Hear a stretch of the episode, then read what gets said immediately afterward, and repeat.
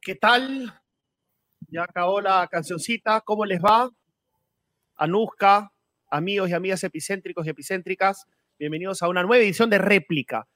Nueva edición, pero el mismo tema. La bronca entre el Congreso y el Ejecutivo. Justo ahora en la tarde hablábamos con Anuska de cómo no salimos, ¿no? De ese círculo vicioso, de dar vueltas como un perro tratando de morderse la cola. Pues hoy se ha presentado la tercera moción de vacancia. Ed Málaga, quien anunció en Epicentro que le iba a presentar, la presentó con 67 firmas. Y también Anuska, eh, la mesa directiva presentó la demanda competencial finalmente al Tribunal Constitucional para interpretar si es que eh, el Ejecutivo puede hacer lo que pretende, contabilizar eh, el rechazo del plano de la cuestión de confianza como una bala de plata. También han detenido al alcalde de San Isidro en unas escenas eh, recurrentes, porque la vez pasada está renegando sobre eso Anuska, ¿no? Que todas las semanas hay detenidos, las tomas la detención, las esposas, la humillación de, las personas eh, potencialmente corruptas hasta que se pruebe judicialmente. Y hemos eh, conseguido a dos regidores accionopopulistas de San Isidro para hablarnos del tema. Pero Nusca, creo que tenemos que hablar de la moción de vacancia al principio, la tercera. ¿Te parece si escuchamos a Ed Málaga, qué fue lo que nos dijo en Epicentro? Fue el primer programa, tengo que apelar al autobombo, si no, si no nos vendemos nosotros, ¿quién nos vende? Para escuchar a Ed Málaga cómo eh, veía la cosa, cómo anunciaba que iba a presentar la cuestión, la moción de vacancia con 67 votos. Ricardo, adelante, por favor las mejores opciones y chances de eh, tener éxito con la moción de vacancia. La pregunta, hay dos preguntas claves aquí. Una es cuándo es el timing perfecto. Yo creo que debería ser esta semana. No te puedo decir el día exactamente porque esta semana, esta semana, eso es un titular, ¿ah? Esta semana. Sí. Yo estimo que es conveniente esta semana. Pero como te digo, todo depende de acuerdos, ¿no? Y hasta ahora. Claro, pero perdón, esta semana presentar la moción. Sí, esta semana, porque la amenaza, la amenaza del cierre del Congreso es, es abierta, ¿no? Es, ya no es una, un tema de interpretación, está el acta del Consejo de Ministros. Y el segundo punto que tenemos que evaluar para decir exactamente cuándo y cómo se hacen las cosas es eh, las consecuencias. Todos en el Congreso y en el país tenemos que tener clarísimo que si el día de mañana se va el señor Castillo, por sea la razón por la que fuera, la presidenta sería la señora Dina Boluarte. Entonces tenemos que tener clara la actitud, eh, saber que hay confianza en que la señora Boluarte sería capaz de articular un gobierno con un gabinete de ancha base, de cumplir las demandas más urgentes en políticas públicas y de ofrecerle una salida y, si es necesario, un adelanto de elecciones a, a la población que tanto lo reclama. Bueno, Nusca, opiniones. Bueno, opiniones. Eh, se necesitan 86 votos, ¿cierto? 87. 87, perdón, ya. 87 votos. Perú Libre, que tiene a cuatro ministros en este gabinete, obviamente no va a votar a favor de, la vacancia.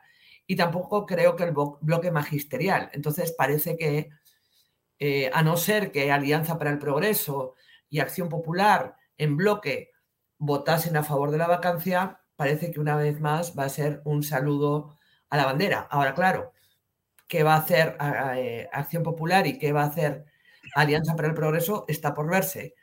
Otra cosa es también que me gustaría eh, llamar la atención de lo que dice el congresista de Málaga. No olvidemos que la vicepresidenta Dina Boluarte tiene pendiente en la subcomisión de acusaciones constitucionales una denuncia que no se está poniendo en la orden del día ni en agenda. ¿Cierto? Sí. Eh, por una aclaración. Actos de gestión en su club, en su club provincial. ¿Cierto? Eso lleva ahí durmiendo el sueño de los justos, pues, ¿qué? ¿Siete meses? Y no se está viendo, porque le quieren guardar en formol a la vicepresidenta Dina Boluarte, que ya también abiertamente, ahora sí, hace tiempo, pero ahora abiertamente se ha desligado ya tanto de este gabinete porque anunció que no, que no iba a participar, como de esa resolución que firman los ministros para dar por concluido el gabinete de Aníbal Torres, donde interpretan que ha sido una negación de confianza y ella tampoco lo firma. Pero tiene una denuncia constitucional pendiente que nadie quiere ver. Así es. Una aclaración, Anuska. Eh, parece que por ser semana de representación, la eh, moción de vacancia no va a ser votada esta semana. O sea, no los veo muy urgidos a los congresistas. Y a Mala le cae todo. Nuestros amigos detestan a, Ed Mala. Eh, cuando yo más bien veo que es una persona que de alguna manera trata de encontrar una salida. Lo que pasa es que acá creo, y es lo natural, pero hay que evitarlo, se analizan las cosas en función de las preferencias políticas, ¿no? Pero bueno, así pasa en todas yo, te hago, yo te hago una pregunta. ¿Qué fortaleza crees tú que tiene una vicepresidenta como Dina Boluarte con una denuncia constitucional pendiente de verse. O sea, es una salida. No, lo, que pasa, lo que pasa es que es solamente una, un eslabón. O sea, Málaga ha prometido que van a encargarse también del adelanto de elecciones, porque como hablábamos ahora más temprano, el tema pasa por la legitimidad, ¿no? El tema pasa por la legitimidad. A ver, Silvana, eh, Hakuna Matata, dime un político, el que quieras, para rajar de él. Algo le encontramos, te apuesto. O menciónalo ahí en el chat donde tú sentencias para ver qué piensan los demás del político de tu preferencia. Mándate.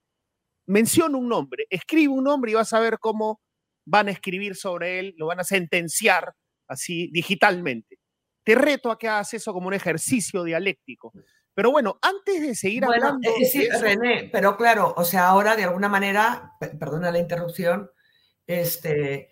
Y estoy acostumbrado. Cómo, cómo, se comportan las fuerzas políticas, ¿no? Porque tanto que hablan y tanto que dicen, a ver ahora con la moción de vacancia cómo se comportan. Y escúchame, tenemos que anunciar, ahora vamos con el tema de San Isidro, ¿sí? que parece que también él es no grato, pero para la justicia, el alcalde. Ah, pero cuenta por, qué dices, cuenta por qué dices eso. ¿Por qué dices eso? Porque hace poco que pasó con el alcalde de San Isidro, el señor Augusto Cáceres. ¿Qué hizo el alcalde de San Isidro? como para darle la razón al esquema de simbolismo sin contenido demagógico de Pedro Castillo. ¿Qué hizo? A ver, por un lado, el alcalde de San Isidro hace tiempo que decidió motu propio decir, eh, declarar persona non grata al presidente Pedro Castillo por eh, las investigaciones a las que estaba siendo sometido. O sea, entonces él declara eh, al presidente persona non grata cuando es, representa a todos los ciudadanos, ¿no? Este, por las denuncias. Y ahora él, hoy, en un mega operativo llevado a cabo por la Fiscalía, eh, autorizada por el Poder Judicial y dirigida por la eh, Dirección de la Policía Anticorrupción, la DIRCOCOR, pues bueno, él y seis personas más, eh, la mayor parte altos funcionarios del municipio de San Isidro, han sido detenidos por pertenencia Vamos con las imágenes a organización criminal. Pero antes, solo comentarles a nuestros epicéntricos que tenemos además del tema de San Isidro, que tenemos a los regidores, además también de Acción Popular, tenemos, eh, vamos a hablar de la gripe aviar y del COVID con este Percy. Maita Tristán va a hablar de la gripe aviar que está liquidando a estas aves marinas, las más grandes de nuestro litoral, que son los hermosos pelícanos anusca, los veo siempre desde mi eh, chorrillos querido y que estamos rogando para que no se contagien las aves de corral que bueno, ya se ha detectado, los peruanos. Es noticia que ya se ha detectado en un ave de corral. Por eso vamos a hablar también con un pollo. Sí, este, no sé si era pollo o gallina, pero bueno, ave de corral, si no era pato, era gallo gallina, es gallo gallina. Y también vamos a hablar sobre el tema del, del presupuesto, ¿no?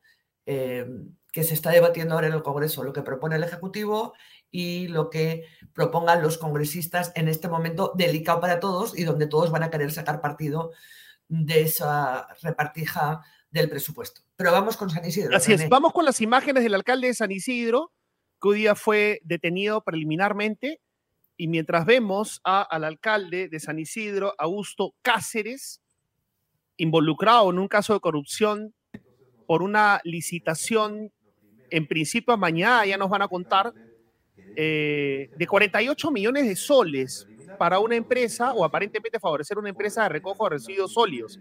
Ahí tienen al señor. No, René, es para el mantenimiento de áreas verdes. Ha sido. Para el mantenimiento de áreas verdes. Sí, una, una buena pro que ganó el consorcio San Isidro Ecológico 48 millones de soles, más o menos 47,800 para el mantenimiento de áreas verdes. Ese ha sido. Ok, sí, sigo esperando a Hakuna Matata que ponga el nombre de su político favorito, que lo ponga, por favor, para analizarlo. Pero vamos a darle la bienvenida al regidor Jorge Peterson Rabetino y a Gustavo Maza Belaunde, regidores actuales de la gestión de acción popular en el municipio de San Isidro, un distrito emblemático de Lima Ahí están los señores, ahí está el señor, el señor Massa, eh, Gustavo Massa y el señor Peterson Rabetino está también allí. Buenas tardes, ¿cómo les va? Muchas gracias por estar con nosotros en, réplica. Buenas noches, gracias por invitarnos. Muy buenas noches. Muchas gracias. ¿Quién, ¿Quién, nos puede explicar eh, exactamente con, con, la autoridad de ser parte eh, de la administración edil lo que ha pasado? Eh, en la municipalidad. ¿Quién, de los dos, por favor? Ustedes que se conocen. Las canas primero. ¿Ah? Las, canas, primero. las canas primero. Las canas primero. Doctor eh, Peterson, por favor. Bueno, buenas noches. Eh, este tema data del año 2021 a raíz de una denuncia que recibimos del sindicato de obreros de la municipalidad y del sindicato de trabajadores sobre eh, manejándose a los empleados del sistema o del mantenimiento de áreas verdes. Entramos a investigar y resulta de que esta empresa que había sido contratada no había estado pagando a los trabajadores y por otro lado la infraestructura, las herramientas, los implementos no eran los adecuados para cumplir hay, perdón, hay un eco, hay un eco extraño. No sé, no sé si eh, hay, hay, un eco extraño en su, en su voz, señor Peterson. Creo que está prendido otro, otro eh, artefacto electrónico por ahí o no. ¿Puede ser? ¿Ahora? Ya, ahora parece que no. Adelante, por favor. A raíz de esa denuncia de los trabajadores, el, órgano de control institucional hace una investigación que conlleva luego a presentar un informe a la Contraloría, quien en diciembre del año 2021 prepara un hito sobre lo que habían revisado ellos en un trabajo de varios meses, haciendo algunas advertencias sobre temas que habían encontrado y que recomendaban a la administración municipal corregir. Es ahí que nosotros eh, hacemos mención de estas observaciones y la gerencia municipal informa al Consejo a través de una carta que habían absuelto todas las observaciones. Eh, el regidor Massa, que es el que dirige una comunicación al órgano de control institucional, recibe como respuesta por escrito de que esto no es así y que esas observaciones nunca se habían absuelto. Yo quisiera pasar ahora al, regidor Massa. Este, eh, eh, em, eh, señor Gustavo, solo una puntualización, o sea, un poco de, contexto para los, televidentes.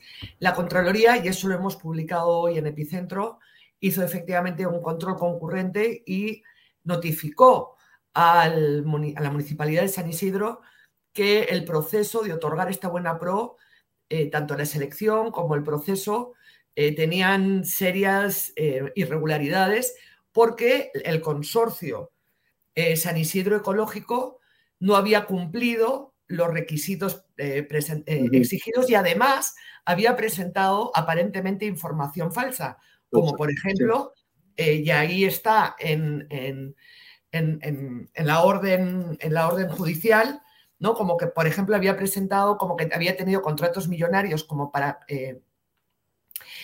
para graficar su experiencia y eran contratos falsos y tenía denuncias, deudas en su NAT, ¿cierto? esta empresa Consorcio Verde y no tenía trabajadores en planilla. Y pese a eso, consigue la buena pro, Contraloría que hace control concurrente, avisa al municipio y no pasa nada. Y son 48 millones de soles. Bueno, no es que no pase nada, la verdad ha sido más extraño que eso.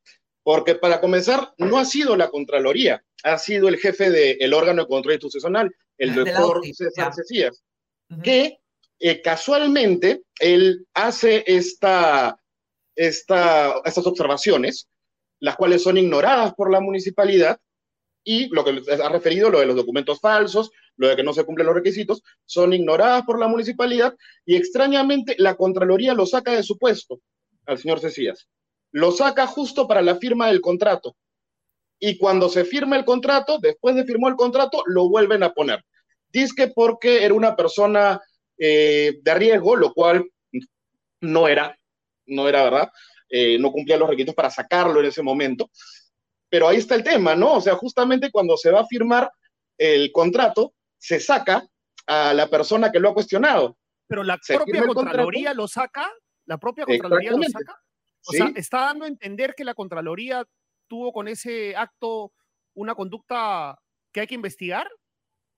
Yo estoy diciendo lo que ha pasado. De ahí cada cual es libre de interpretar lo que quiera, pero. No, pero da, como para una pregunta al Contralor, ¿no? O sea, es válida la pregunta. Es una pregunta que debería hacérsele. No necesariamente puede ser al Contralor, puede ser al vicecontralor, pero ahí hubo algo raro, porque parece, ahí me parece sospechosísimo que cuando una persona ha, ha observado ese contrato, a la hora de firmarlo, en lugar de que esta persona sea consultada o se absuelva, lo saquen.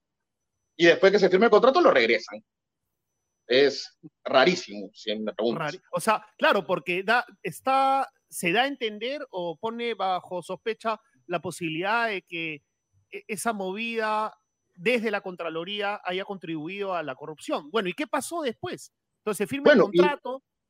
Después se firma el contrato, este, tuvimos varias observaciones en sesión de consejo acerca del tema que no eran escuchadas, y bueno, y finalmente, eh, la, como dijo el regidor Peterson, la este, gerenta municipal nos manda un oficio diciéndonos que todas las observaciones de la OSI habían sido levantadas. Como no confío mucho en lo que, ya después de tantos años en esta gestión, no confiaba mucho en, los, en la administración, le mando una carta al jefe de OSI, al, al doctor Cecías, y le pregunto si es cierto que se ha levantado. Él me responde no, que no es cierto, me responde por escrito, es mentira, no se ha levantado. Entonces, yo esa carta se la mando al Consejo Municipal, al íntegro del Consejo Municipal, a través del secretario de regidores por correo, para informarles, oigan, la, la gerenta municipal dice A y el jefe de OSI dice B, ¿a quién le creemos? Hay una controversia, hay que fiscalizar, hay que investigar. A nadie se le movió una pestaña, nadie hizo nada. O sea, ustedes lo advirtieron, ustedes lo advirtieron, porque porque claro, como todos estamos bajo sospecha, los periodistas, los políticos, acá dicen, ¿por qué los regidores hablan recién ahora? No, yo, nosotros hemos presentado las cartas, yo les he presentado la carta y le he dicho, aquí está, esto me ha respondido el, me ha respondido el jefe de OSI. Entonces hay una controversia porque están, son respuestas completamente opuestas. Uno te dice, se han levantado y el otro te dice, no se han levantado. Entonces, lo mínimo que tienes que hacer en eso es investigar. Me gustaría leerles, si me permiten, un segundo parte de esta disposición de detención eh, en el apartado eh, del, alcalde, ¿no? En lo que se refiere al alcalde, el señor Augusto Cáceres, ¿no? Dice, respecto al investigado Augusto Federico Cáceres, varias cosas, ¿no? Este, bueno, pues eh, autor de los delitos de colusión, pertenencia a organización criminal, el tema de que fue advertido por la OCI de que había irregularidades, porque personalmente, además, la carta está dirigida a él, que le hemos publicado hoy, pero termina diciendo, tres días antes de la suscripción del contrato, habría sostenido una reunión de alta dirección en el piso 8 del edificio principal de la Municipalidad del Distrito de San Isidro, en la que habría participado junto a los siguientes investigados, al gerente municipal, Nancy Mercedes, gerente de gestión ambiental, gerente de ética e integridad, gerente de administración y subgerente de logística. Y dice, en dicha reunión bajo una motivación presuntamente ilícita, habría solicitado que se lleve a cabo la suscripción del contrato con el consorcio San Isidro Verde, a pesar de que el mismo comité de selección había solicitado la, nulidad del otorgamiento de la buena pro. Para ello, coordinó y determinó a las demás y determinó a los demás investigados a llevar a cabo un plan ilícito destinado a levantar las observaciones y suscribir el contrato con el consorcio San Isidro Verde. O sea, al alcalde no solo es por omisión, sino que eh, lo que se le imputa es que él, digamos, forzó al comité de selección a que sí o sí el consorcio San Isidro Ecológico obtuviese la buena pro pese a todo. ¿Ustedes estaban al tanto de eso? ¿De esa reunión y de esta presión por parte del alcalde? No, pero no me sorprende. No, Lamentablemente, a lo largo de estos cuatro años que hemos venido trabajando en la municipalidad como regidores, no trabajando, sino cumpliendo nuestro rol de regidores y fiscalizadores, eh, la comunicación realmente con el señor alcalde no ha sido lo fluida que ha debido ser y cuando indagábamos, preguntábamos, pedíamos que ciertos funcionarios acudiesen al consejo a dar información, nunca se cumplió. Eh, ha sido una, una experiencia para mí, al menos, que es mi, primera, mi primer debut en política. Yo soy un vecino y, y es banquero, 40 años. este, me llamaba la atención porque yo veía que en otros consejos municipales pues hay debate, eh, se, se dialoga y lamentablemente en nuestro caso no lo ha habido no estábamos enterados de lo que hacía la administración. Y claro, puede, haber gente que pueda decir que no hemos... Este, Jorge, además, eh, otra cosa que me gustaría preguntarles es que leyendo esta disposición, eh, tampoco eh, el consorcio San Isidro Ecológico, aparte de todo esto de aparentemente mentir en la documentación, de que se fuerce a que gane, ¿no? Con, una, una, organización, ¿no? Este, además, tampoco a la hora de ejecutar, tampoco ejecutó. Es decir, si, en el contrato ponía cinco camiones cisterna, se presentaban tres y tarde. El camión de autolavado apareció en diciembre. Eh, ustedes mismos han dicho que encima no pagaban a, los trabajadores. Entonces, durante el tiempo de ejecución de, este proyecto, digamos, ustedes también eh, eh, pidieron explicaciones y sintieron que algo muy raro estaba pasando ahí lo que pasa es que esto no es lo único, Jorge, si me permiten, lo que pasa es que esto no es lo único raro. Nosotros hemos llegado hasta denunciar al señor Cáceres al Congreso de la República, a la Comisión de Fiscalización, porque esta es la punta del iceberg. No solamente ha habido esto, ha habido un sinfín de irregularidades que hemos estado denunciando y denunciando y denunciando y que nos hemos topado con una pared, topado con una pared, porque lamentablemente no hemos tenido apoyo del resto de regidores. Hemos sido dos regidores que hemos estado fiscalizando y que hemos sido acusados de, conflictivos, de misóginos, de mil cosas por estar fiscalizando y nos hemos estado topando con paredes. Hemos acudido con vecinos a la Comisión de Fiscalización del Congreso, nos atendió el, el congresista Burga en ese momento, Ricardo Burga, este, hemos, hemos chocado contra pared a cada rato. Esta es la primera vez que vemos realmente algo de, de justicia que se está haciendo ante la lucha que hemos llevado básicamente cuatro años. Ojo, ojo, Anuska, que ellos son de Acción Popular. Ustedes dos son de Acción Popular. No, no. Yo, era. Eh, eh, yo fui invitado para las elecciones del año 2019 por Somos Perú en San Isidro, que no tenía bases y que la gente del PPC, que dejó PPC, eh, me invita para que yo vaya como candidato a teniente alcalde por la lista de Somos Perú y salimos segundos y yo accedí a ser el único regidor que entró por eh, Somos Perú, que luego, eh, cuando sale el tema famoso de Vizcarra y de el señor este, Salaberry, obviamente damos un paso al costado, ¿no? Ah, ok, ok. Pero usted, sí, claro, era eso, pero y usted, y usted, señor, usted, eh, señor Gustavo. Gustavo. Yo soy de, era de Acción Popular, pero renuncié el año pasado. justamente porque, porque, a ver, este, básicamente Cáceres y su gente ya tenían las garras eh, puestas en, el, en la base de San Isidro y yo no podía combatir contra ellos desde, desde Acción Popular. Pero, Así que eh, tuve que renunciar.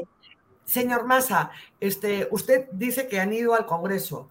Eh, está mencionando al congresista Burga, que es del Congreso pasado, ¿cierto? Sí. Pero al partido, ustedes han ido, usted en su caso, porque el señor Peterson ya nos ha dicho que fue por Somos Perú, pero que luego renunció a Somos Perú. Pero usted, que es acción populista, ha ido al partido a explicarles al partido, este, mira, está pasando esto, o ha vuelto a la carga con, eh, a, explicarles lo que pasaba a la nueva bancada de Acción Popular? Es que el partido está mal también, pues, ¿no? es que, el partido estaba sin autoridades. He hablado con personas individualmente, con, con ex autoridades o autoridades que se mantenían, pero no había una comisión de ética, este, no había una cabeza con quien pudiera hablar realmente. Entonces, digamos... Perdón. Sí, digamos, yo tenía que arreglármelas por mí solo, y por eso, por ejemplo, busqué al, al correligionario Burga. Este, ¿Y cuál fue la actitud de Burga? Eh, la actitud de Burga fue muy buena, nos recibió tanto a mí como a los trabajadores del sindicato, a vecinos, este, incluso fue una cosa, eh, digamos, anecdótica, porque también fuimos con los comerciantes del mercado que fueron desalojados en plena pandemia, y eh, el regidor Burga fue con nosotros al mercado y como fiscalizador, como congresista, con sus facultades fiscalizadoras, y no lo dejaron entrar. Y nos dijeron que el alcalde Cáceres estaba en el Parque Bicentenario, que está ahí a la espalda, ¿no? Entonces nos dimos la vuelta con el regidor Burga, entramos al Parque Bicentenario y cuando estamos ya entrando la segunda reja, vienen corriendo, serán seis personales de seguridad, seis personas de seguridad, y nos cierran la reja en la cara a congresista y a mí.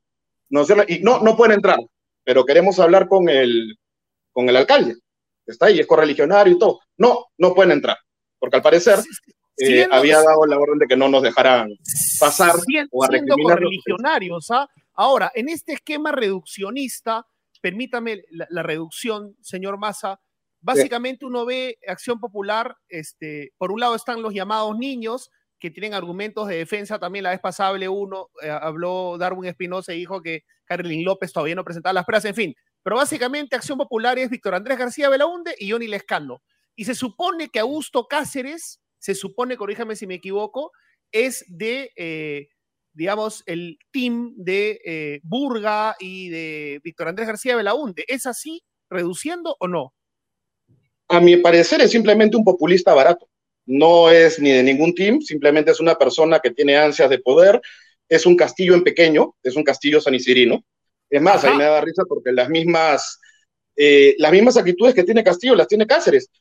Eh, a Cáceres lo, lo, han citado al Congreso dos veces, cuando hicimos la denuncia, no acudió. Este, lo citaron en la policía con el tema del mercado, no acudió. Este, no daba la cara, dio la cara recién a la segunda, tercera citación, creo, tercera. Este, y las, las actitudes antidemocráticas que hemos vivido en las sesiones de consejo, que no se nos permite opinar, se nos apagan los micros. A mí me suspendieron una vez, me votaron de la sesión de consejo solamente por tratar de defender a los bomberos del, distrito. Entonces, el tipo es un mini castillo que ha visto un nicho donde dice, ¿sabes qué? Acá voy a hacer eh, política, voy a tomar notoriedad y no digo que es un lobo con piel de oveja porque lo vería más como una rata con piel de oveja. Un castillo sanisidrino. Qué interesante esa frase, porque, porque usted sabe, pues, que eh, San Isidro, Miraflores, este, son, pues, este, son una piñata también, a veces merecidamente o no, de este discurso eh, que puede ser bueno, puede ser interesante, pero es demagógico el de Castillo, ¿no? Este, este simbolismo sin contenido, ¿no? Eh, y que actitudes como la del señor Cáceres al declarar persona non grata a Castillo desde el distrito más pudiente de Lima favorecen, en mi opinión, el discurso de, Pedro Castillo y el ex premier Aníbal Torres, ¿no? Yo estoy de acuerdo, es más, te cuento una cosa. El viernes pasado, que fue la última sesión de consejo, yo pedí en sesión de consejo y se aprobó por unanimidad que se declarara persona no grata a Aníbal Torres. Y se aprobó. No sé si lo habrá publicado, pero el Consejo aprobó a pedido mío declarar persona no grata a Aníbal Torres por haber cometido la, disculpen, la estupidez de haber insultado a los niños de nuestro distrito. Sí, claro, claro, pero me refiero, me, refiero... Yo no digo, pero lo que pasa es que quiere engañar a la gente tratando de venderse como si fuera un demócrata cuando no es demócrata. y cuando no está, claro. Claro, a eso voy, porque esto sirve, esto sirve, con eso acabo Anuska mi parte, con eso acabo, esto sirve, ¿no? Para que salga Aníbal Torres, ya no está, pero podría salir, ya ven, este, nos declararon personas no gratas desde San Isidro. ¿Quién nos declaró personas no gratas? Un corruptazo, pues, ¿no? No, pero tampoco, el, que uno sea corrupto no quita que el otro lo sea. O sea, se están peleando entre corruptos, es otra cosa. Una cosa no limpia al otro. Una cosa no limpia al otro. A eso voy, a eso voy. Señor Peterson, para terminar, este, me gustaría, si nos pudiera decir, aparte del tema este de, esta, de este proyecto de mantenimiento de áreas verdes, donde está comprometido 44 millones de soles, ¿qué otros proyectos o qué otras, eh, eh, eh, no sé, obras consideran que deberían revisarse, ejecutadas por este, por este alcalde? Mire, eh, nosotros hemos tratado de que varios temas adicionales que consideramos que son muy importantes que se puedan investigar. Eh, ha sucedido de que al no, al no tener eh, la respuesta por parte de, los otros regidores, yo he presentado siete pedidos por el área de transparencia para que se me conteste sobre siete temas que también son interesantes investigar. Por ejemplo, ¿nos puede decir algunos? Discúlpeme que justamente estoy teniendo un problema de, batería. Voy a, voy a, poder enchufar la, claro que sí. antes que se vaya. No se, preocupe. Antes que se vaya a desconectar, disculpe usted. Claro que sí. Claro, claro. Este, ahora bien, eh, entonces, eh, señor Massa, ¿usted qué le respondería al abogado Aurelio Pastor que dijo que el, alcalde Cáceres está preso solamente por un error técnico, formal? Eh, creo que el error fue dejarlo entrar a Acción Popular, nada más, no es un error técnico. Él está preso por un error de haberlo dejado entrar a un partido que ha manchado lamentablemente. Como dije, yo ya no soy de Acción Popular, pero mi familia es de Acción Popular, siempre voy a querer, es como mi, como decir mi equipo de fútbol, siempre lo voy a querer y, me, y hay bastantes eh, correligionarios de verdad demasiado buenos, como por ejemplo Adriana García Belaunde, eh, Eduardo Biondi, Jaime Cohen, que son buenas personas, buenos correligionarios, pero que lamentablemente... Mesías, Mesías Guevara, Mesías Guevara. Eh, no, no me gusta tanto, pero... ya sabemos de qué línea es. Es que no lo conozco, tampoco lo conozco. Y estoy hablando de quienes conozco. Y que son personas loables. hay algo que no entiendo. Lo que no entiendo es que usted dice, habla de las bondades de Acción Popular, pero renuncia a Acción Popular. Sí. ¿Por qué? Porque no, porque no, los estatutos no me permiten eh, competir contra eh, mi partido si estoy inscrito ahí, ¿me entiende? Eh, yo sabía que los candidatos que se estaban lanzando eran candidatos de Cáceres, el señor Aguilar y la señora Patricia Lazo, y que ya se habían incluso, según me informaron algunos trabajadores, que se habían inscrito varias personas tipo trabajadores o votos fantasmas para poder ganar las primarias. Entonces yo sabía que... ¿Usted estuvo de acuerdo con que se declarara persona non grata al presidente Pedro Castillo? No totalmente, de acuerdo. totalmente de acuerdo. Totalmente de acuerdo. Yo hubiera hecho lo mismo. Ya, ah, pero claro, claro. Lo que pasa que, que un, un, distrito, o sea, un consejo representa a todo el mundo, ¿cierto? este, Y entonces, este, entonces habría que declarar personas no gratas a todos los que tienen investigaciones y no los han declarado a todos los que tienen investigaciones. Ah, yo estaría totalmente de acuerdo en que declaren personas no gratas a Cáceres. no tengo ningún problema con eso. No, pero digo, hay, otros políticos, ¿no? Que están con procesos. Hay bastantes, incluso, incluso me parecería Vizcarra, todo. Lo que pasa es que hay un tema. Eh, eh, las, los temas de declarar persona no grata justamente deben pasar por consejo. Deberían, al menos, debe ser un acuerdo, debe consultarse. En el tema de Castillo, Cáceres se mandó solo simplemente para poner publicidad, para hacerse luces, porque no lo consultó con nosotros. Hubiéramos votado, yo creo, la mayoría a favor, pero este, debido a la coyuntura, debido a la circunstancia, yo creo que se ha sido correcto declarar no grato, tan, persona no grata tanto a él como a Aníbal Torres. Ok, eh, Anuska, tenemos que terminar ya. En un minuto, por favor, decir eh, las obras, o sea, vamos a ya no la interpretación, sino a, lo que hay que mirar. No, lo que es, lo que es, lo que es, son temas públicos y que están pedidos a través del portal de transparencia en la municipalidad. Son ocho casos que yo he solicitado, por ejemplo, el tema del mercado de productores. Es una obra que ha costado 14 millones de soles es una obra que ha sido realizada por partes. Nunca supimos nosotros el presupuesto total. Sabemos también que el área donde se ha construido eh, este mercado está dentro de 56 mil metros cuadrados y esa, esa porción de terreno que se ha utilizado eh, no ha podido ser inscrito en registro público, fue rechazado, o sea que se ha construido en algo que no está reconocido ese, esa porción de terreno, esa división y partición, llamémosle de terreno.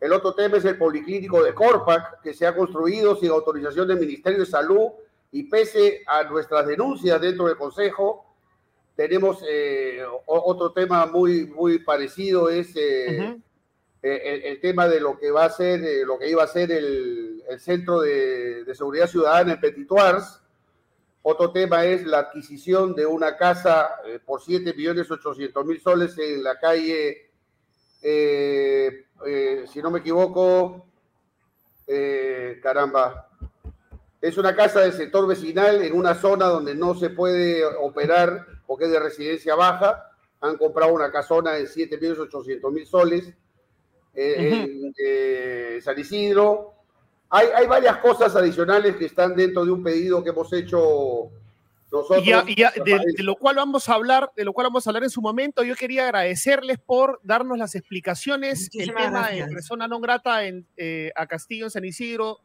es otro debate porque creo que refuerza el discurso eh, de contradicciones de Castillo, pero ese es otro tema. Yo les quería agradecer por darnos las explicaciones y por dar la cara y por contarnos la historia además, Además, hay una cosa que es importante, ¿no? Recuerden ustedes que uno de los alcaldes que recibió a Castillo sin haber sido todavía elegido presidente por el Jurado Nacional de Elecciones fue el alcalde Cáceres.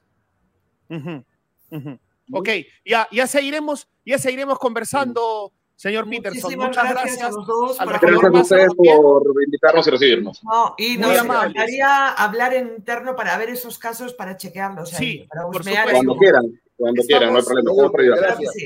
Muchísimas Estamos gracias. En contacto. Gracias, hasta pronto. Hasta pronto. Muchísimas gracias. Buenas noches. Gracias. Vamos ahora con yogur, un oasis, Necesito un oasis mi yogur. de paz. Mi yogur. Un oasis de paz. Y aparezca el durazno, por favor. Ricardo, no me decepciones. Vamos. Comienza tu día contigo, con el yogur natural y balanceado de Tigo. Solo frutas frescas, mieles y algarrobinas que se derriten en tu boca, especialmente seleccionadas para ti. En el cuidado de tu alimentación, Tigo está contigo. Tus días siempre son mejores con yogur Tigo. Tigo, naturalmente bueno. René. Así es, Anuska. Tú, me dices así. Tú me dices. decir un piropo y no me dejas. Déjame. A ver. Naturalmente bueno, como tú. Naturalmente bueno. Yo soy naturalmente bueno, pero no bueno de un capo, no ya quisiera. Bueno de buen alma. Yo soy naturalmente bueno contigo, Anuska. Naturalmente bueno.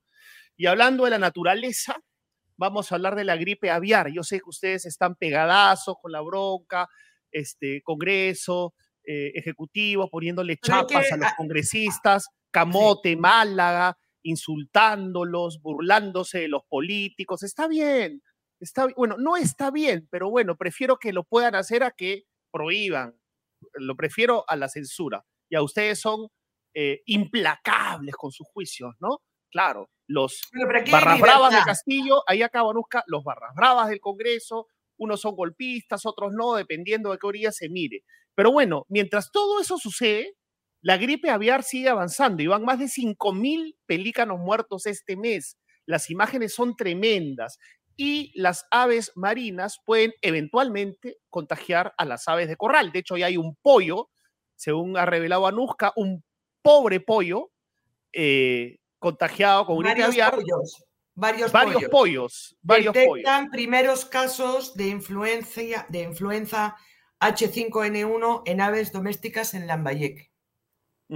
Así es, así es. Y bueno, ¿cuáles son las implicancias para el hombre y para la industria avícola? Acuérdense que nosotros somos un país pollero por excelencia, ¿no? Estoy seguro que, eh, así como nosotros, nuestros seguidores y seguidoras, comen más de 53 kilos de pollo al año, de acuerdo a las cifras de la industria avícola. 53 kilos de pollo al año, Anuska, per cápita.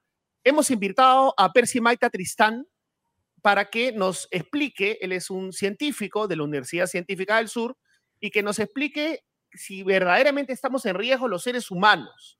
¿Qué, qué implicancias tiene esto en los seres humanos? Y también para las grandes avícolas, ¿no? Que es lo que él me comentaba antes, ¿no? Si llega esta influencia en las avícolas, va a haber escasez, de pollo y los precios van a subir. Un pollo, no, bueno, es una broma, no, no, una broma de las mías, no, la puedo leer. que aguantas. Sí, sí, sí, sí. Este, vamos con Percy Maita Tristán. ¿Cómo estás, Percy? Muchísimas gracias por... Eh, Muchas gracias y disculpa el retraso. Buenas noches, un gusto, Anuska, un gusto Cuéntenme, ¿cómo puedo ayudar? Bueno, pues a ver, a ver. Bueno, René es el experto en pollos. ¿En serio? ¿En serio? Eh, mira, toda la vida, no, no pollos, sino del pollo como un, y además es bien interesante, como un hilo que nos define, que nos, eh, que nos cuestiona, quiero decir, claro, o sea, quién puede comer pollo, quién no lo come, por qué, cómo, cuánto, ¿no? Así que, René. Ah, bueno, bueno. Este, ¿cómo podría un pelícano contagiar un pollo?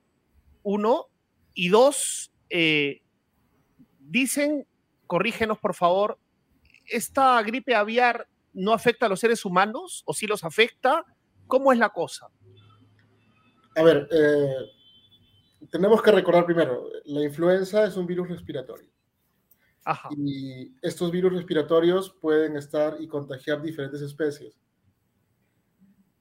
El problema puede haber cuando un virus salta de especie a especie y adquiere una mutación que le permite ya no solo estar en aves, sino de repente pasar a humanos o a cerdos o a perros o a gatos. No hay certeza de que cada brote de gripe aviar termine pasando a un humano, pero siempre hay una posibilidad. Entonces, en ese contexto... Ay, no, Ay, no pero sí, por favor, más, más, no.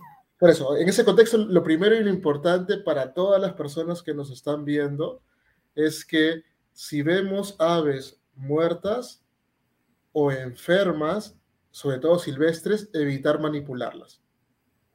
Porque a veces se centran algunos en el pelícano, pero no es la única ave que puede verse afectada.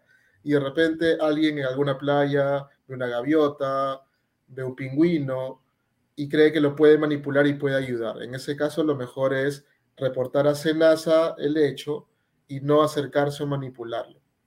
Ahora, el contagio potencial que puede haber de un ave eh, enferma con un humano es remoto, pero puede existir. Pero hacia la pregunta del pollo, uno no se contagia por consumir la carne. No hay riesgo de contagiarme si, si, si compro pollo o pavo o pato, no va a estar el riesgo ahí. El riesgo más es para quienes manipulan al animal vivo. Ajá, ok. Entonces, ahí en un primer escenario, cualquier persona común y silvestre que se enfrente a un animal silvestre que lo vea enfermo, lo mejor es no tocarlo porque no sabemos si puede haber el riesgo que lo transmita. ¿Y los granjeros? Los granjeros sí.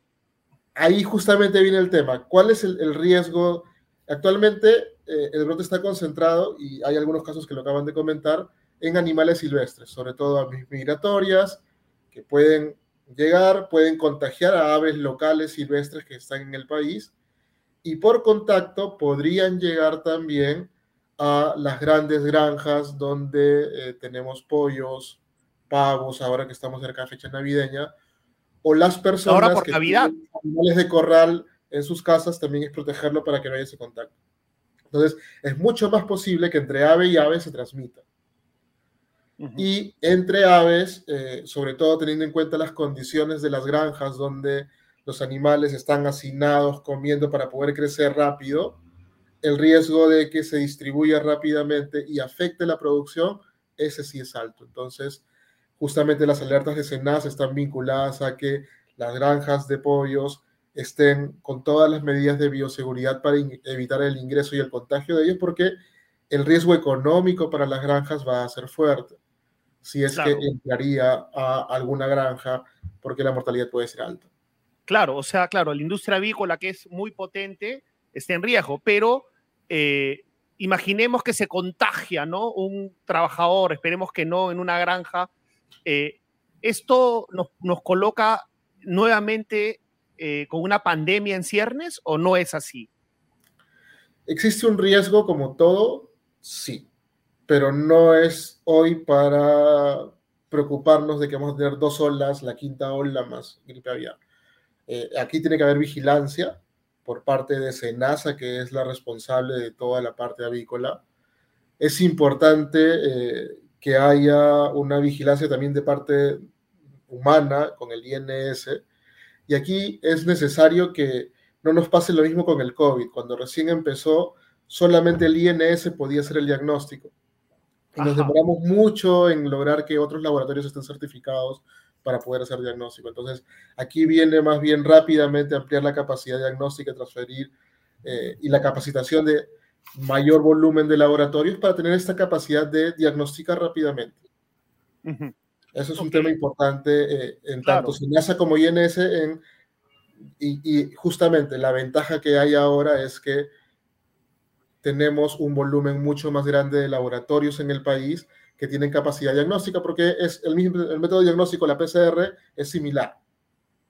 Para los pájaros. Claro, o sea, la influenza es un virus, el, proceso diagnóstico es similar, entonces esa posibilidad existe, pero hay que justamente asegurar que la capacidad de vigilancia diagnóstica esté disponible.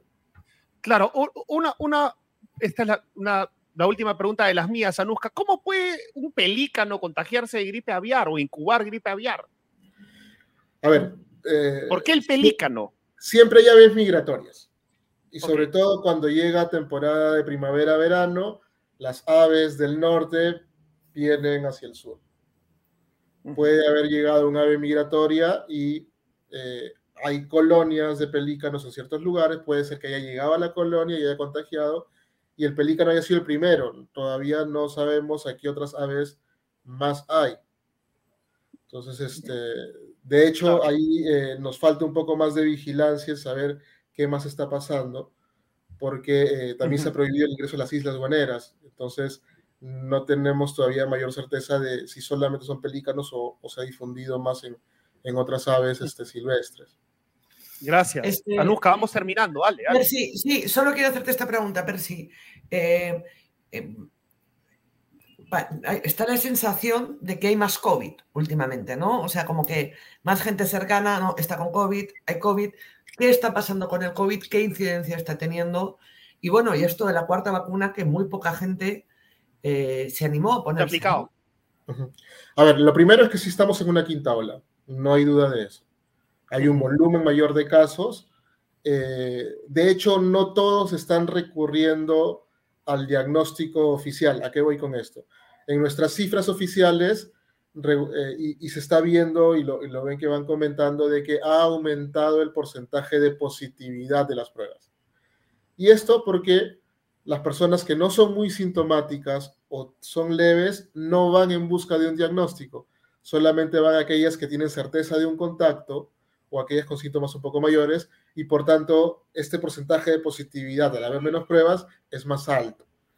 Sí hay más casos, pero el porcentaje de positividad también enfrasca eh, este menor, esta menor búsqueda de diagnóstico. Eso es un tema. Y esta menor búsqueda de diagnóstico está porque también hay un volumen mayor de casos sintomáticos y leves. Ajá. Eh, también se ha comentado de que están empezando a saturarse las UCIs COVID. Sin embargo, también es importante tener en cuenta de que hoy hay menos UCIs COVID que, por ejemplo, en el mismo momento del año pasado.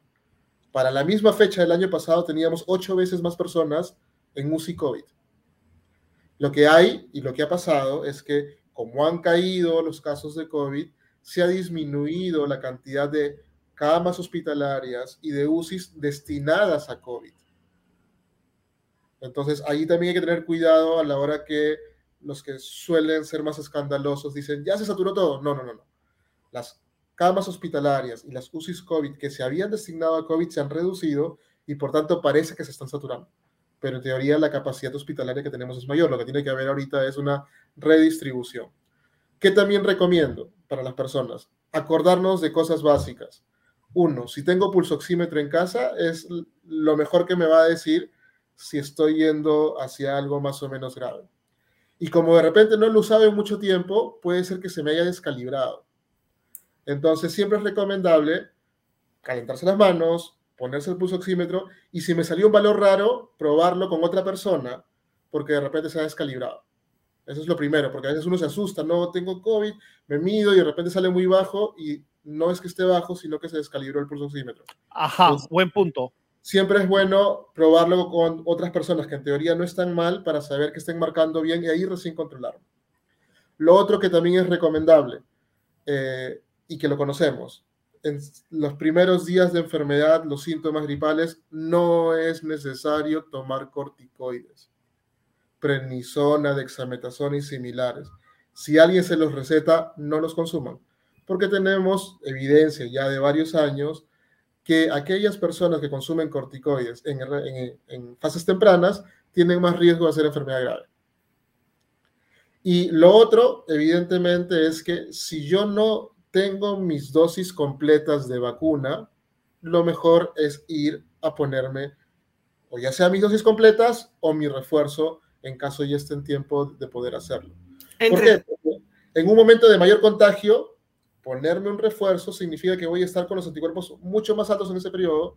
Por lo tanto, si bien la vacuna no evita el contagio, cuando tengo mis anticuerpos más altos, mi riesgo de contagio es mucho menor y mi posibilidad de responder mejor también es mayor. Entonces, eh, en un escenario de quinta ola, si no me he puesto mi vacuna, mi tercera o mi cuarta dosis y ya ha pasado y no me he contagiado en seis meses, entonces sí, vale la pena ir a ponerse la vacuna. Entre la tercera y la cuarta dosis, ¿tiene que pasar cuánto? ¿Cinco o seis meses?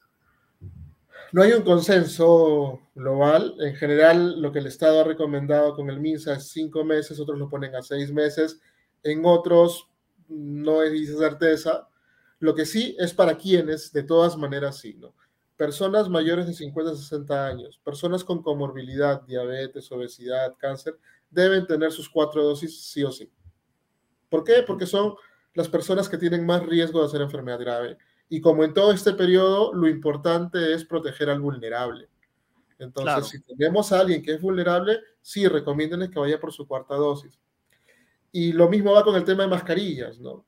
Eso es una decisión personal familiar. Según el nivel de riesgo en el cual conviva eh, una familia, por ejemplo, en mi caso vivo con mi novio y somos jóvenes, por tanto, no tenemos riesgo de contagiar a otras personas, pero si viviera con mi padre adulto mayor y tengo que salir, yo sí usaría mascarillas en transporte público. ¿Por qué? Porque no quiero contagiarlos a ellos. Claro. Entonces, todo depende del contexto familiar. Claro, o evitar abrazos y besos con los familiares mayores, ¿no? Por ejemplo, ¿no? Si es que soy muy expuesto, pues sí, ¿no? De acuerdo. Muchísimas gracias, Percy. Se nos quedó corto el tiempo. Yo creo que... ¿Puedo, ¿puedo hacer una... No van a volver... ¿Ah? Puedo solo, quería trasladar para terminar con un poco de humor. Es que son las 7.57. Sí, pero quiero terminar con un poco de humor que además eh, viene de los epicéntricos, porque de verdad que esto ya es entre la quinta ola, la sexta, la aviar, es para cortarse la vena y no parar. Pero alguien ha dicho que se le van a pedir, Alfredo, dice que los, pollos, que los pollos guarden distancia social. Ya va a llegar un momento que hasta a los pollos se les va a pedir distancia social, por Dios. en fin, en fin. Tienes razón, bueno, ¿no? Va a llegar un momento que...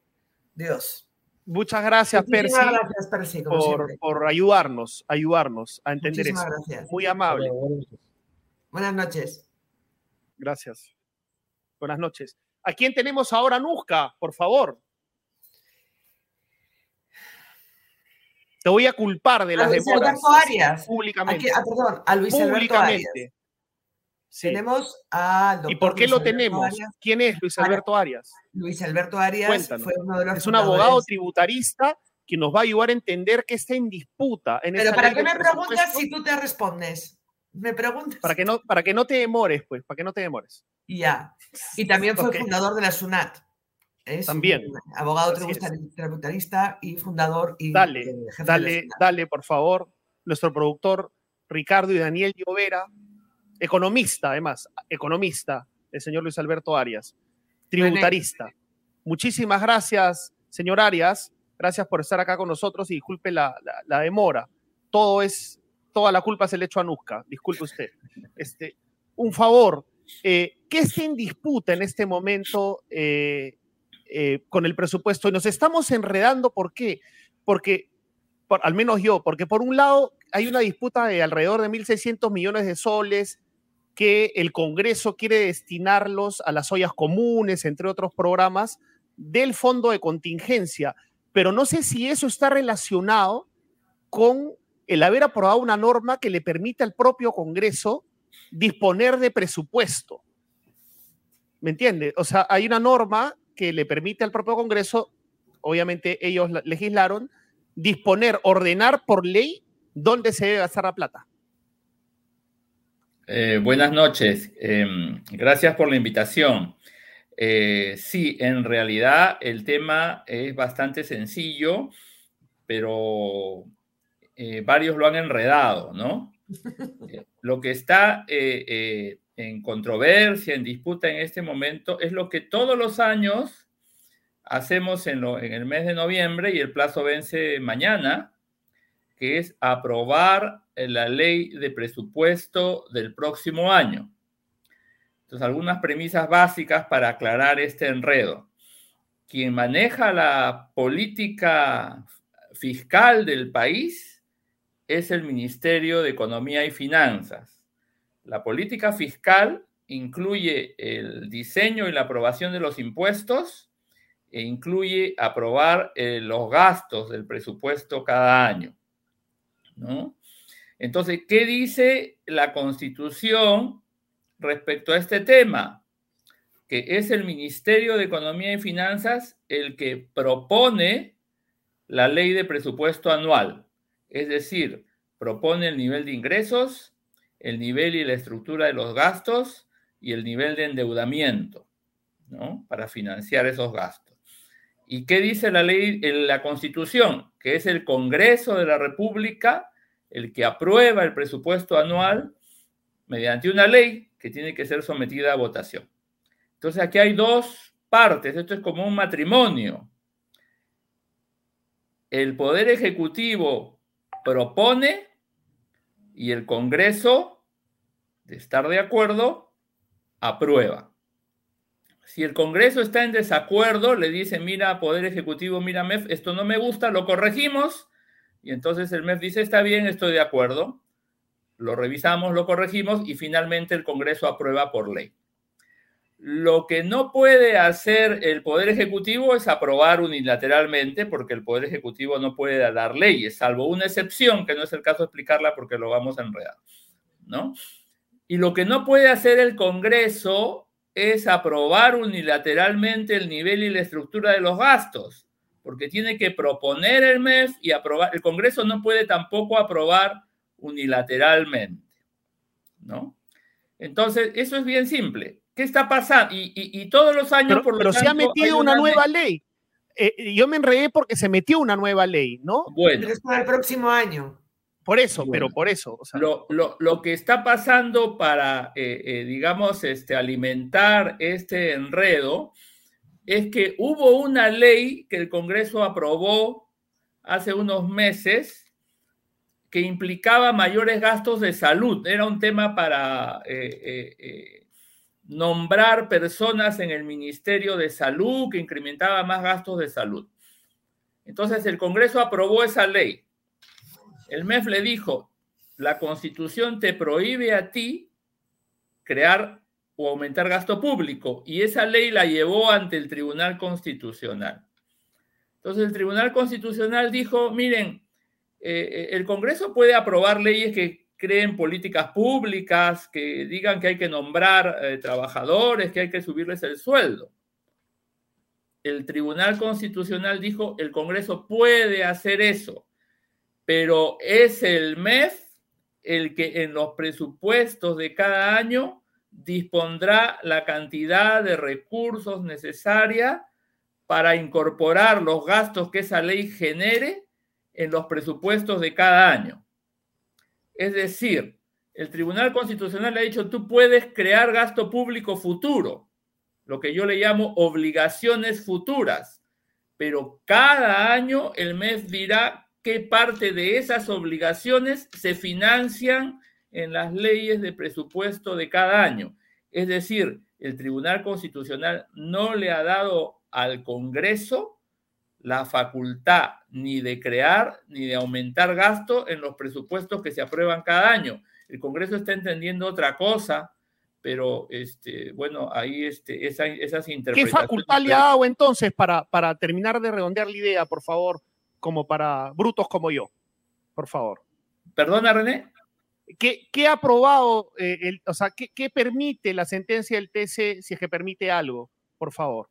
La sentencia del TC le, le, permite al, al, Congreso aprobar leyes que no son la ley de presupuesto, que generen gasto en el futuro, gasto, gasto en el futuro. ¿no? Tú puedes disponer mejora eh, eh, los nombramientos en el, en el este, Ministerio de Salud. Tú, tú puedes proponer inclusive este, eh, pasar personal de CAS a personal nombrado, porque te parece que eso es una política pública que debe aplicarse. Entonces le ha dicho, tu Congreso, tú puedes hacer eso, pero será el MEF el que año a año diga qué parte de esa ley que tú has aprobado vas a poder financiarla, ¿no? Eh, eh, no le ha dado. ¿Por qué están malinterpretando? La potestad de aumentar los gastos en el presupuesto se está malinterpretando entonces. Claro, pero sería solo una, o sea, el MEF decidirá, usted dice qué parte de esa ley financia, ¿cierto? Sí. Pero está obligado a financiar una parte y luego además eso sería la propuesta de, de, digamos, de reparto de presupuesto que tendría que apoyar, aprobar el Congreso. Luego, si el Congreso considera que la proporción de la ley que quiere financiar el Ejecutivo es poca, puede no aprobar la ley de presupuestos. Ahí es en donde entra la negociación. Ahí es en donde entra la negociación. El Congreso puede decir, mira, yo he aprobado una ley para pasar a todos, a todos los CAS a personal nombrado. Y el MEF le dirá, mira, pero yo este año que viene, de acuerdo a la recaudación, solamente puedo pasar al 50% del personal no puedo pasar a más. Ahí es donde viene la negociación. Lo que no puede hacer el Congreso es decidir en el año 2023 el 100% del personal pasa porque no hay financiamiento para eso. Por eso el presupuesto, no en los últimos 30 años, por lo menos desde que yo tengo memoria, desde que yo veo estos temas, o sea, en los últimos 43 años, siempre ha habido acuerdo entre ambos. El Congreso no puede, en el caso presupuestal, aprobar unilateralmente la ley si es que no tiene el acuerdo con el MEF. Y, esto que, le preguntaba René al principio, eh, doctor Arias, de eh, el fondo de contingencia que lo quieren utilizar para financiar ollas comunes. Claro. Entonces, el, Congreso, digamos, dice, no, mira, yo el techo presupuestal que tú me has planteado, yo lo respeto, ¿no? Pero aquí hay una bolsa que se llama reserva de contingencia, que en opinión del Congreso es la caja chica del MEF, y eso es un error, eso no es verdad, ¿no? Porque la reserva de contingencia sirve para financiar desastres naturales y la reserva de contingencia, eh, que, son eventuales, por supuesto, y la reserva, su, propio nombre lo dice, y la reserva de contingencia sirve, sirve para financiar determinados gastos que hoy día no se conoce el monto exacto, pero que existe una alta probabilidad de que vayan a ocurrir. Por ejemplo, en la reserva de contingencia en el presupuesto del año pasado se puso el gasto necesario para comprar las vacunas. Por ejemplo, en la reserva de contingencia del año que viene se puede poner algo para vacunas, algo para gasto de salud. Los gastos están tipificados. Entonces, el Congreso quiere disponer una parte mayor de esa reserva de contingencia y eso es lo que hoy día están negociando. Y yo creo que lo más importante es que esa negociación se dé y como todos los años lleguen a un acuerdo. Ya le falta muy poco tiempo. Lo que no debe ocurrir es que el día de mañana el Congreso le diga al MEF, yo apruebo, como está en el predictamen, yo apruebo la ley porque yo tengo la última palabra. Ajá. Eso sería un precedente nefasto, porque si el Congreso interpreta que ellos tienen la última palabra y pueden aprobar la ley de presupuesto sin que el MEF esté de acuerdo, entonces el próximo año ya no estará en discusión cuánto dinero tomo de la reserva de contingencia, lo, cual estaría todo con... Mira, voy a subir el gasto en 20% y lo voy a financiar por deuda porque yo tengo la última palabra. Claro, el problema es que eso está a tono con las disputas políticas, pues, ¿no? El Congreso, por un lado, dice yo tengo, podría tener la última palabra aquí, el Ejecutivo en la, lo de la cuestión de confianza y no salimos nunca. Ahora bien, antes de pasar brevemente a la economía en general, quisiera preguntarle, eh, el Ejecutivo sí puede presentar cuestión de confianza por esta ley de presupuesto, eventualmente, ¿no? Yo, eh, eh, aquí valga mi aclaración, yo soy economista. Claro. No abogado. Pero conoce, usted conoce, ya, pero este, conoce. Eh, de mis conocimientos, no, no, no, incluso dentro de la última norma, ley que se da para regular los temas de confianza, eh, no está excluida la ley presupuestal, ¿no? Entonces, este, no solo está en, en, cuestión la ley de presupuesto, sino que hay varias disposiciones que se quieren incorporar y en realidad se podría hacer confianza respecto de cualquiera de las disposiciones que están que, que el Congreso quiere añadir, ¿no? Quiere añadir. Pero yo no, al mismo tiempo, no, digamos, estamos desperdiciando demasiado tiempo en este conflicto y en el caso de la ley presupuestal, si el ministro Burneo, que es el que planteó, vamos a manejar por cuerdas separadas la economía de la política, ese es como su, el, baluarte de su, de su, del ejercicio de su cargo, lo paradójico es que en este momento la política se está metiendo a querer y, tener injerencia en la ley de presupuesto y en el manejo fiscal del país. O sea, sería muy nefasto que no haya acuerdo, que el Congreso apruebe unilateralmente la ley y que tengamos lamentablemente al Poder Ejecutivo oyendo al Tribunal Constitucional a solicitar la inconstitucionalidad de la norma o planteando cuestión de confianza sobre la ley, ¿no? Claro, y esa no es la única paradoja. La, otra paradoja es que supuestamente los comunistas y los estatistas son los de Perú Libre, ¿no? ¿no? Supuestamente. ¿Y quién diría que es más bien el Congreso, ¿no? Los defensores de la democracia, del libre mercado, de acuerdo a sus voceros más ruidosos, es el que quiere incrementar el gasto público, ¿no? Sí, sin duda alguna. Este, Claro, esto, esto realmente, eh, eh, digamos, aquí el tema central es la defensa de la institucionalidad fiscal, ¿no? Entonces, este, eh, no por defender la institucionalidad fiscal, en este momento debe interpretarse que si uno critica al Congreso por esta actitud que no está en defensa de la institucionalidad fiscal, uno termine siendo identificado, ah, tú eres gobernista, pues tú estás defendiendo a Castillo, esa es la, paradoja, ¿no?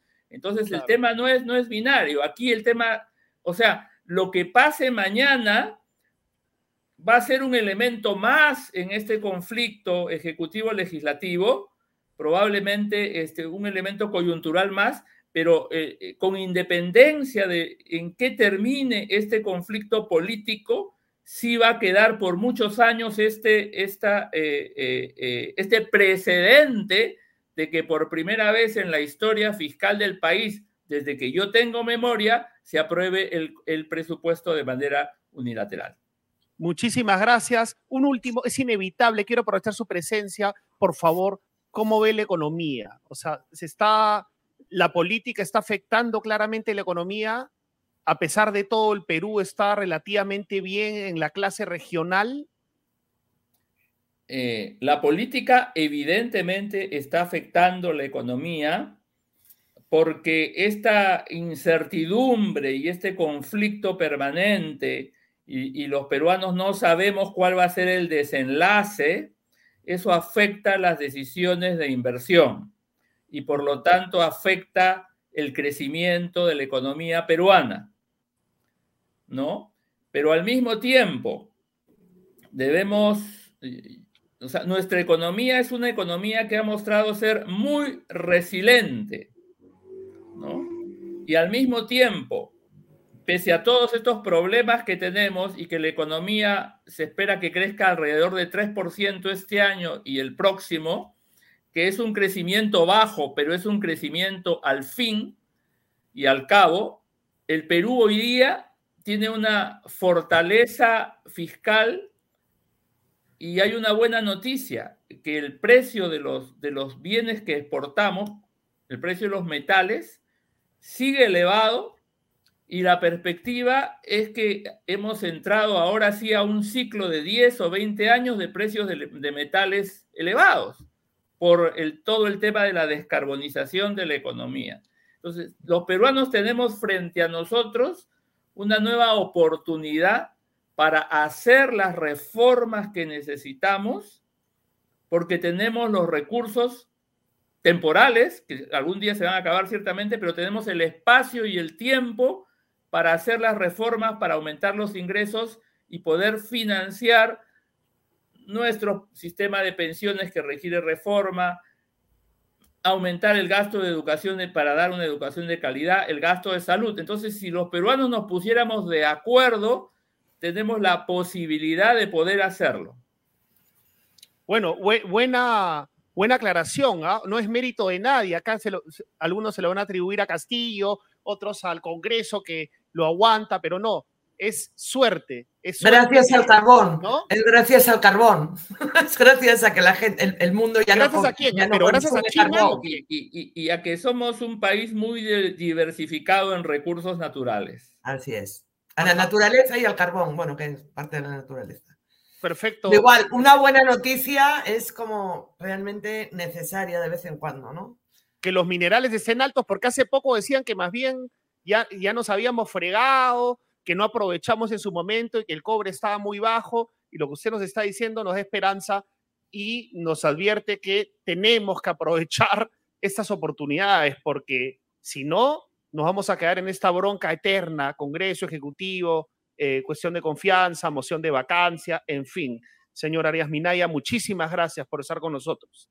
Muy amable. buenas noches, gracias a ustedes por la invitación. Perdónenme, pero es que si no hago esta pregunta, me muero, que es la siguiente. ¿Qué pasa si se aprueba unilateralmente la ley de presupuesto y el Ejecutivo no presenta confianza, sino que opta por el camino del Tribunal Constitucional? Hasta que resuelva el Tribunal Constitucional, y si pasamos enero, ¿cómo va a hacer eh, los ministerios y los organismos públicos para gastar? si no hay un, si hay un presupuesto objetado? Bueno, es una incertidumbre adicional. Yo, creo que eh, finalmente, y aquí, y, aquí viene la razón por la cual esto tiene que aprobarse con acuerdo del MEF, porque quien ejecuta el presupuesto, quien tiene la llave, quien tiene los cuadros técnicos, quien hace toda la parte operativa presupuestal, es el Poder Ejecutivo. Entonces, yo no vería, pero yo, yo, yo espero que se logre el consenso y que mañana se apruebe la ley en consenso. No quiero ponerme un escenario en donde eh, eh, eh, ocurre que el MEF aprueba su propia ley y entonces entramos a tener el presupuesto en controversia, pues, ¿no? Bueno, si es así, lo invitaremos, por favor, para ver qué caminos hay. Cómo no, con todo gusto. Muchísimas gracias. Muchísimas gracias, señora Arias Minaya. Muy amable, nuevamente. Gracias, ¿eh? Hasta pronto. Muchísimas gracias. Bueno, eh, bueno eh, creo que valió la pena excedernos 18 minutos. Eh, pónganle like al programa, por favor, y vamos con nuestro oasis. Un oasis que Anuska y yo alucinamos con ocupar, ¿no? En momentos así de descanso, de reflexión, nos vamos a ir a uno de estos departamentos para ocuparlo, por lo menos el piloto, ¿no? Y cuando la gente vaya a verlos, estemos a y yo ahí, ¿no? Cuando la gente abra la puerta, eh, cuando la gente abra la puerta, eh, nos van a encontrar a Nusca y a mí ahí en, en, el departamento piloto. A, mí me encanta, eh, a mí me encanta el sitio para, para aparcar las bicicletas, no lo puedo evitar. Y los departamentos me los imagino como un oasis pero eh, espero que estés cuatro pisos más abajo o más arriba que yo. Yo pensaba que íbamos a estar en el mismo departamento, Anuska. Bueno, Disculpe, me, has roto el corazón. Me has roto el corazón. Vamos, bueno, vamos.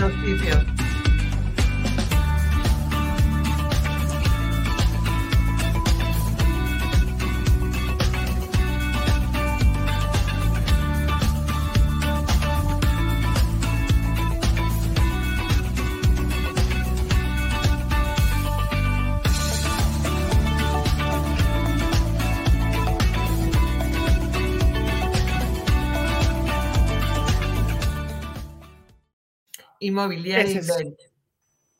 Inmobiliaria Invent, ahí estamos. Muchísimas gracias. Este, yo de confesar que es que, mira, para terminar, para que relajarnos un poco, eh, mi madre no ha hecho deporte en su vida, ¿ya? Ha trabajado siempre mucho, pero no ha hecho deporte en su vida. Entonces, un momento determinado decidió apuntarse al gimnasio. Entonces, y luego, y comprar todo tipo, todo tipo de máquinas por casa que nadie las utilizaba. Entonces llamabas a, mi casa y cogía el teléfono mi padre y decía, tu madre bien, porque tu madre piensa que solo pagando el gimnasio ya hace deporte y adelgaza. No yendo, sino pagando. Y yo cuando veo el sitio para aparcar las bicicletas de los departamentos de, Invent, pues yo me imagino a mí misma haciendo deporte y colocando ahí la bicicleta. O sea, es inspirador. Ayuda, ayuda. Veo que te ha hecho mucha gracia. Bueno, así es. Este... Así es el teléfono 955-101-558, 955-101-558. Ahí tenemos el QR rojito para las suscripciones, tenemos el QR oscurito para el YAPE y ya ustedes son, por supuesto, libres de escribir cualquier cosa y también libres de yapear o suscribirse. Bienvenidas las suscripciones, bienvenidos los yapeos y bienvenidísimos los likes, por favor. Muchísimas gracias, gracias totales y nos reencontramos el próximo jueves y conmigo mañana en grado 5. Gracias. Muchísimas gracias, buenas noches, descansen. Nos vemos mañana. Adiós.